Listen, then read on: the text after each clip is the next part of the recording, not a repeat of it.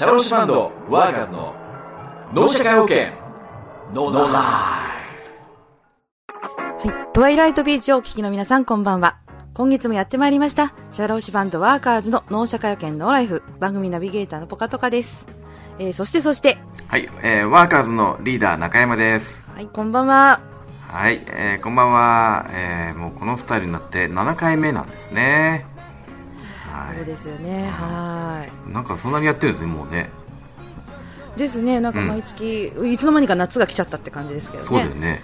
はい、はい。さて毎月ねこうやってワーカーズの活動を番組で報告しているんですけれども、はい今回ですね、うんえ以前からねちょこちょことこう小出しに情報を出していました、うんあのバンドの活動での念願であるミュージックビデオがリリースされたということで、はい。おめでとうございますおめでとうございます。これがね、はい。またね、ほ本格的なミュージックビデオなんですね。えー素晴らしい出来だ。かなりもう、えー技術スタッフもあの本当に、えそうすごい人たちを、えー招き入れて、えーやってもらいましたし、はい。えーえーもう特に関わった人たちの人数が半端じゃない、ねもう一体どんだけ巻き込んだんだっていうぐらい本当に。すごいですよ。すごいことになってます、えーそうですよね。あの学生さんたちもたくさん出てますし。そうですね。あの街の人たちも出てますよね。そうなんです。そう。えっ、とですね。まあちょっと説明した方がいいですね。この辺。えーはい。えっ、と今 YouTube で、えーしえー7月11日に公開された、えー障害年金の、えー歌なんですけれども、えー今回の、えーコンセプトとしては国民年金法制定55周年記念ソングということで、えーホープ障害年金からの贈り物という曲の、えーミュージックビデオを配信中ですはい、えーこの曲は2014年に作った曲なんですけどね、去年ですね、えー、大体作詞作曲に半年ほど時間、えー費やしまして、そのここからまた映像化するまでにさらにえー10ヶ月ほどかかったという、えーかなりの、えー対策なわけなんですけれども、はい。そうなんですよ。いやー、えー音源作るのもそれなりに手間かかるんですけどね、でも映像の手間ってのはまたすごいもんだなと思いましたよ、本当に。そうですよね。この映像を見てる限りこのロケ結構行ってますもんね。そうなんですよ。結局、ええ。音源っていうのはエンジニアさん一人いればあのある程度できちゃうんですよね。音源って、ええ。うん。ただ撮影はそこに出演するキャストまで考えるともうそうはいかないんですよね。ものすごいたくさんの人数を巻き込むんですよ。でそこの場所施設を利用する許可を得るためにもまたいろんなところでいろんな見えないところで、えー協力してくれてる人たちがいてそんな形ですね、まあ、とても僕らの力だけではできるような代物ではないんですけれども。そうですね、あのメンバーだけが出てるわけじゃないこのいろんな人たちの関わりがあっての映像なのでそうなんですよ。これは見応え抜群ですよね、で、ええ舞台はね、えーとある神奈川県の高校を舞台に、えー繰り広げる。誰もが経験のある青春の1ページ。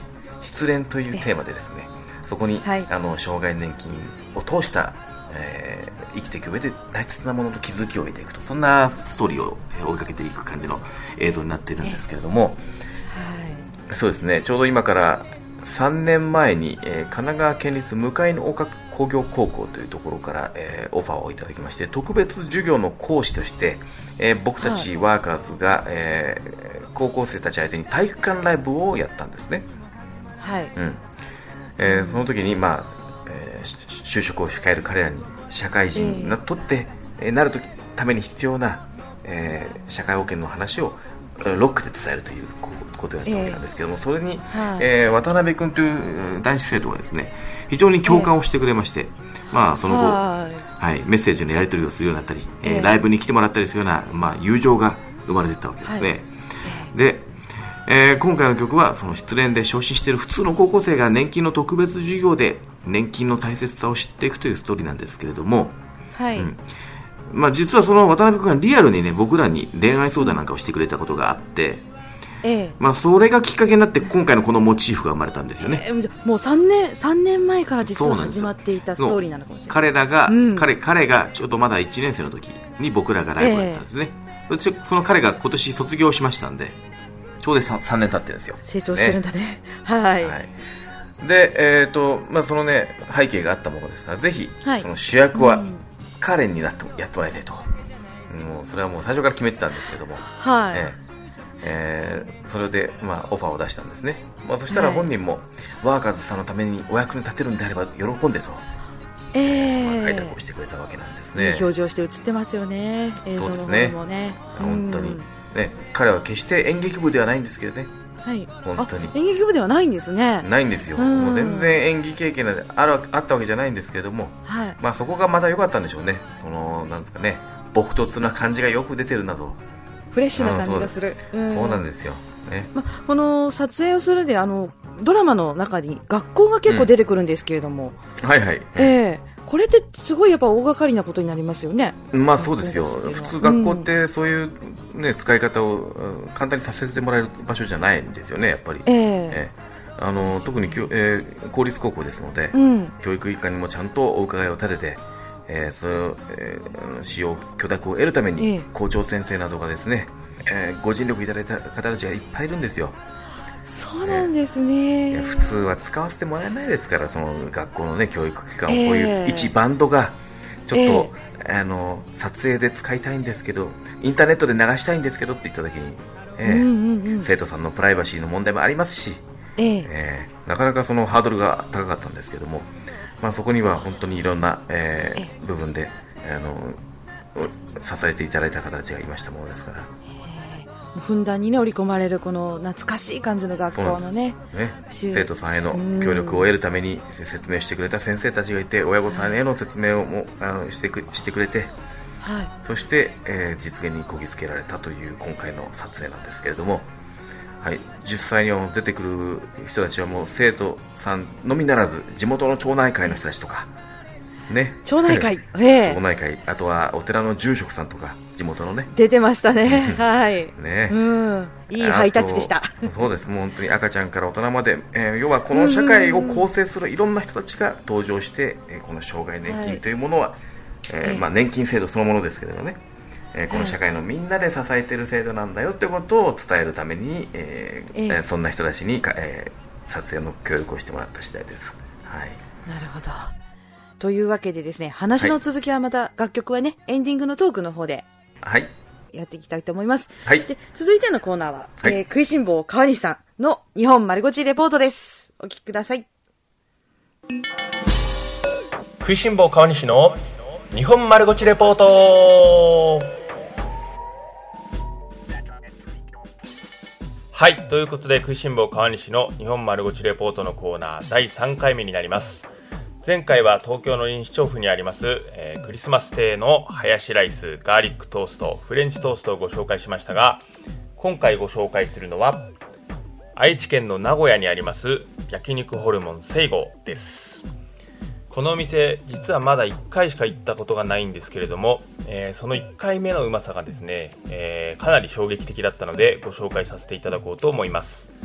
というのはですね、えー初訪問時予約なしで夜の大体7時頃に行ったんですけれども、えー夜の9時まで予約がいっぱいということで、えーやむなくその場でですね、まあ、9時に予約をしまして、えーまあ、待ってる間にですねラーメンを食べたりしながら、えー時間を潰して、えー再訪問したんですけれども、えーラーメンを食べてからの焼肉ということにもかかわらずですね、えー非常にうまくて、えーどんどん食が進んでしまうと。いうほどの、えーうまさでした、えーその中でも特に個人的におすすめなのが、えー名物3秒ロースと、えーレバ角です。3秒ロースはですね、えー薄くてこうかなり大きい肉を、えー本当に大体3秒ぐらいで焼き上げまして、えー中に、え大根おろしなんかを入れてぐるぐるぐるぐる巻いてですね食べるというものでして、えものすごく柔らかくて口の中でとろけるのが印象的な一品でした、えーそしてレバ角えーこちらはですね、もう文句なくうまかったですね。えープリップリで、えーレバー好きには本当にたまらない一品となっています。ちなみにこのお店ですけれども、えーパティシエがいる焼肉屋ということで、お肉は店員さんが焼いてくれます。えーですので、3秒ロースなんかもですね、えー非常にうまい具合に焼いてくれますので、え安心して食に集中できます。さらにもう一つ特徴的なのが通常の焼肉屋に比べて1人前あたりの量が少なく、えーいろんなお肉を楽しむことができるようになっていて、えー女性も満足いただけるのではないかなと思います、えーその分ですね値段もリーズナブルですので、えー気軽に行ける焼肉屋となっています。そんな焼肉ホルモン聖護場所は沼津駅より西に約244キロ。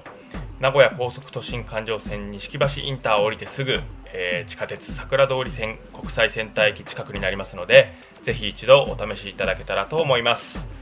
僕もまだ1回しか行ったことないので絶対にまた行こうと思っています。ということで以上食いしん坊川西の日本丸ごちレポートでした。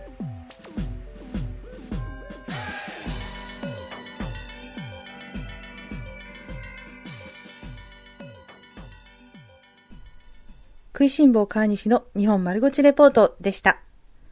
続いてのコーナーは、ラジオドラマ、教えてワーカーズのコーナーです。教えてワーカーズ。解説しよう。このラジオドラマは、保育園に通う2歳の子供を育てるイクメンの夫と、産休を終えて職場復帰した妻の杉本夫婦の事例をドラマ化。相談内容をワーカーズメンバーが社会保険労務士の視点で解説するドラマである。ふぅ、やっと寝てくれた。帰ってから思いっきり遊んだからね。疲れてたんだろうね。うん。ちょっと相談があるんだけど、いいかな？いいよ。そっちの部屋に行こうか。どうした？うん。お母さんがね、お袋がどうした？お母さん、この前の病院での検査、結果が良くなかったんだって。今日、お母さんが保育園からあの子を引き取って、うちに連れてきてくれた時に聞いたの。そうか。うーん、手術や入院が怖くて言えなかったんだって。でも孫の顔を見ていたら、孫の成長を見届けたいって気持ちになって、来週に詳しく病院でお話聞くときに、二人付き添いでついてきてほしいって。わかった。仕事の方、調整しておくよ。それでね、お母さんの心配って自分の体のことよりも、孫の送り迎えができなくなって私たちに迷惑をかけてしまうって思ってたみたいで、俺たちが帰ってくるまでの間、お袋に面倒見てもらってたからね。うん、本当に感謝してる。あの子もすっかりおばあちゃん子で、さすがあなたを育てた人ね。なんだか照れるな。お母さんが元気になるまで、あの子の保育園の送迎を私たち夫婦でやりくりできないかしら。育児休暇を取るのはどうなんだろう。うーん、家計的に厳しいかな。育児休暇を最初から取らなかったのもお金の面があったから、保育園は8時からだろ私たち始業が8時からだから、預けるところからして間に合わないんだよね。毎日交代で遅刻するのもな。仕事の関係で早出もあるし。何かいい方法ないかな？制度みたいなもの。調べてみようか。そこにある私の iPhone 取ってもらっていい？うん、はい。ありがとう。あれ？なんか来てる。あ、川西くんがタイムラインなんか載せてる。川西くんって、ああ、食いしん坊の。そう、あの、食いしん坊の川西くん。いつも食べて美味しかった店の情報を載せてるんだけど、これは何だろう？ミュージックビデオ完成披露。そういや、川西くんは、社会保険労務士のバンドのベースをやっていなかったっけ？そうそうそう、社会なんとかし。へえ、ホープ、障害年金からの贈り物って歌だって。川西くん、ホープさんの格好してベース弾いてる。それから他にもハローワークの歌、プロポーズ。へえ、いろんなこと歌ってるんだね。そのバンドの人に相談してみたら全員社会保険労務士なんでしょ？社会保険労務士って仕事の方に長けてるんだよね。うん、そうだね。今夕食時だから川西くんお食事中かな。ま、相談してみよう。ここに載ってる教えてワーカーズボタンをクリックしてみるね。ポチッとな。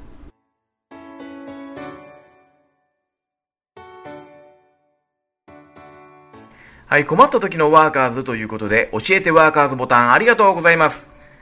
はい、今回は、育児と仕事の両立の相談ですね。夫婦共働きで子育てとの両立はなかなか大変ですよね。えーさて、こんな時にどんな制度があるのかですが、えーちなみにお子さんは3歳未満でしょうか？実は、3歳未満のお子さんを育てている親御さんにはぜひ知っておいてもらいたいのですけれども、えー平成24年に育児介護休業法という法律が改正されていて、えこれによって短時間勤務制度というのが企業に義務付けられたんですね。3歳に満たない子を養育する従業員が希望すれば短時間勤務制度を設けなければならないというものです。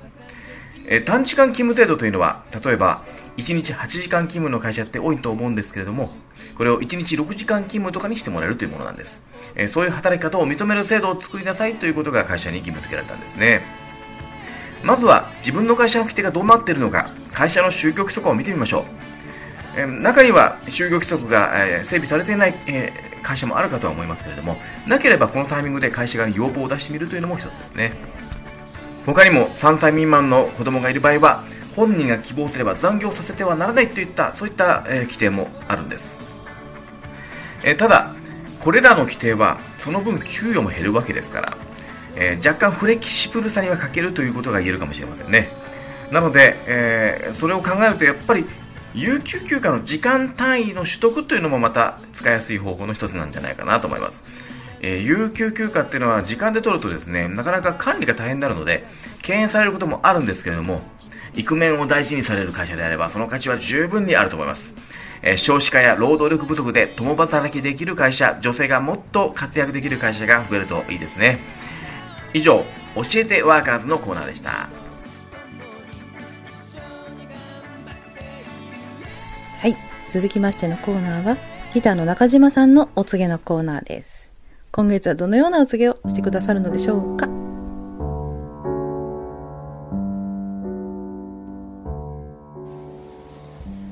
今日もこの時間がやってまいりました。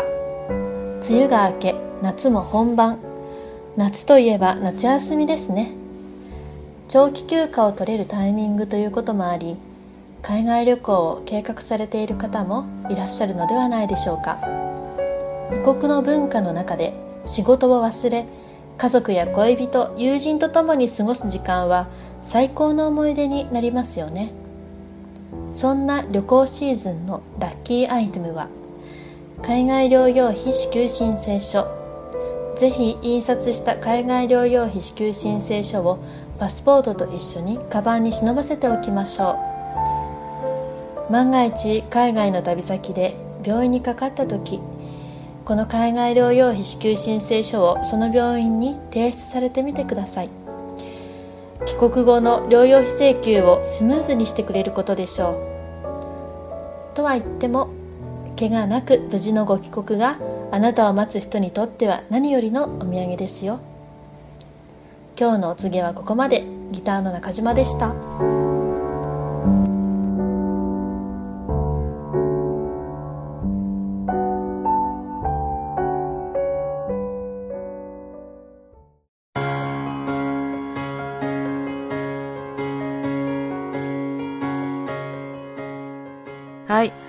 ギターの中島さんのお告げのコーナーでした。さて話題はワーカーズのミュージックビデオのお話の続きです。でね、はいこの楽曲の映像なんですけれども、はい。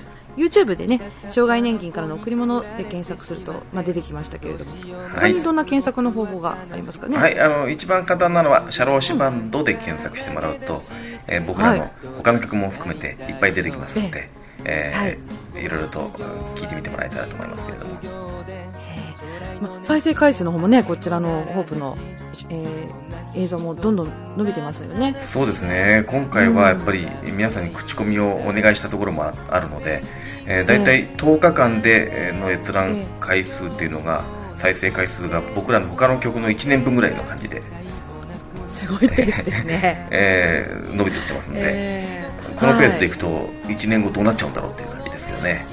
うん。ですね。はい。またこれがメディアかなんかに取り上げられたら一気にまた広がるあの回数もどんどん伸びていく、そうですね。視聴回数も増えてくると思うんですけれども、えでまずやっぱりこの作品はですねもうぜひ僕らとしては、ぜひ厚生労働省に持ち込んで、えーえ。あの全国のやっぱり年金事務所とかそういうところでも流してもらえるような感じで働きかけていきたいなと思ってます、全国にこれを広めていくということで。そうですねねやっぱり僕らのライブで届けられない人たちってやっぱりいるじゃないですか、目の前の100人とかのねあの ODS の方たちとの交流もとっても大事ですけれども、はい。あのライブ活動では届けられない人たちにもこの映像として、うん。あの僕らのメッセージ届けられたらなと思ってますけどね。そうですねこの映像でしたらもう24時間どこからでも世界中からアクセスできますからね、はい、まあ、僕らの分身みたいなもんですよ。ええこれからどんな風に伸びていくのかまたね見守っていきたいと思いますけれども。はい。はい。それでは最後にリーダーから一言お願いします。はい。乗り越えなくてもいい壁だってきっとあるよね。ワーカーズのリーダー中山でした。次回の放送は8月28日金曜日沼津コースト FM76.7 でこの時間にお会いしましょう。黒板アートのチョークはあと60本以上。まだまだ書けます。番組ナビゲーターのポカトカでした。See you! 生涯年金を忘れて